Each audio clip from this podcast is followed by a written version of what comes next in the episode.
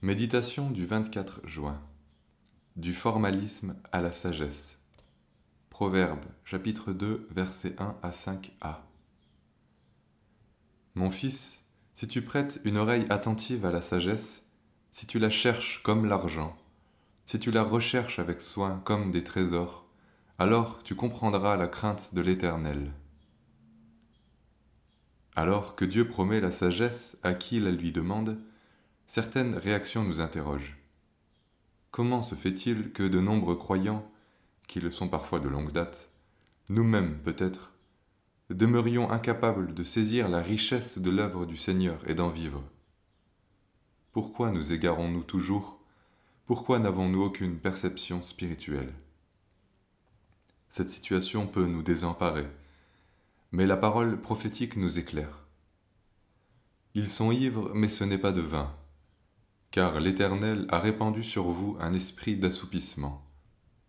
La vision de tout ceci est pour vous comme les mots d'un livre cacheté.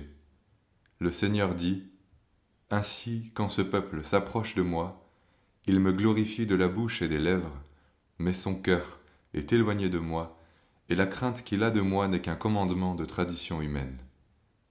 Ésaïe chapitre 29, versets 9 à 13 ceux qui se reconnaissent comme le peuple de Dieu, qui ont sa loi, sa parole, mais qui ne cherchent pas à le connaître en vérité, finiront par ne plus rien discerner.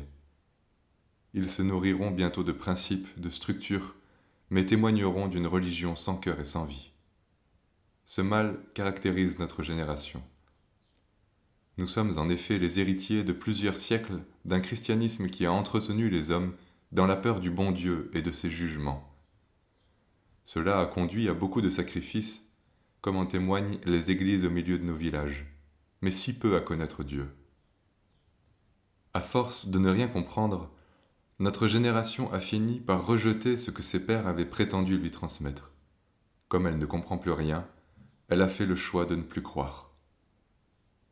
Heureusement, dans l'impasse de notre cœur naturel, le Seigneur ouvre un autre chemin que celui de l'incrédulité.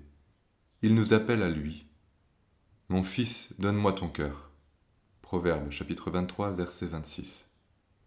Pour plaire à Dieu, nous devons nous repentir de notre hypocrisie, des principes mortifères qui nous animent et de cette volonté farouche de faire ce que bon nous semble en pensant que personne ne le voit.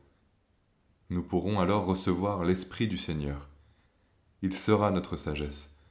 Il viendra dans notre cœur et nous préservera de tout égarement de toute confusion.